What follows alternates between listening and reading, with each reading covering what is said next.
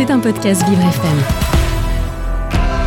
L'œil de Flo dans le monde de Léo, Florian Protard avec Léo Tassel.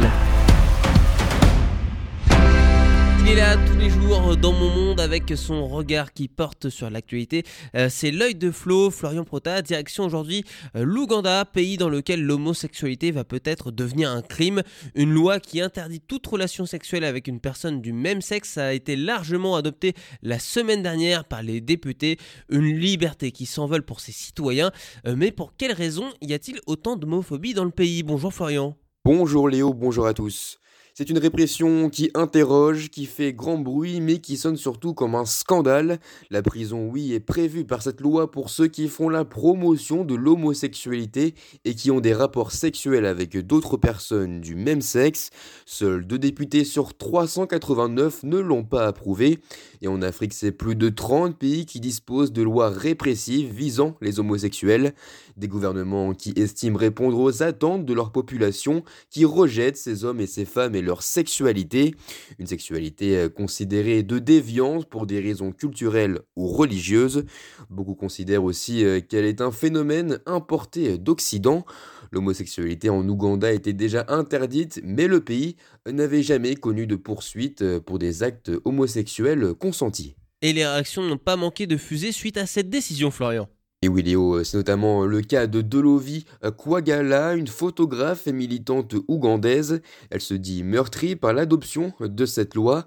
Elle avait pour but même de rentrer dans son pays ce mois-ci, mais craint qu'elle soit arrêtée tout simplement à l'aéroport. Elle déclare aussi pour nos confrères de France Info que ces gens ne se priveraient pas d'envoyer un message à travers elle, de la mettre en joue avec leurs armes.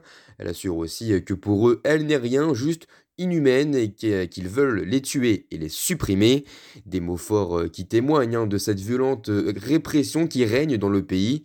L'organisation non gouvernementale l'Human Rights Watch juge, elle, cette loi comme une atteinte aux libertés fondamentales et qu'elle sera difficilement applicable.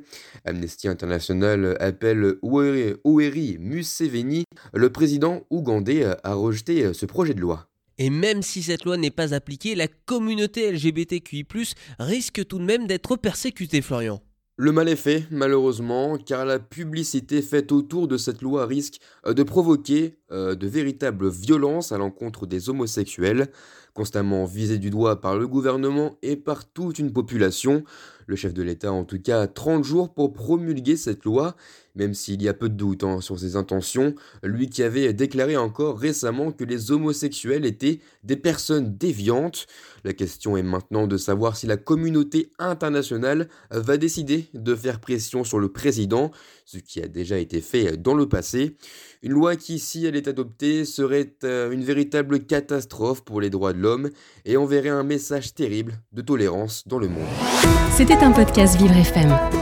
Si vous avez apprécié ce programme, n'hésitez pas à vous abonner.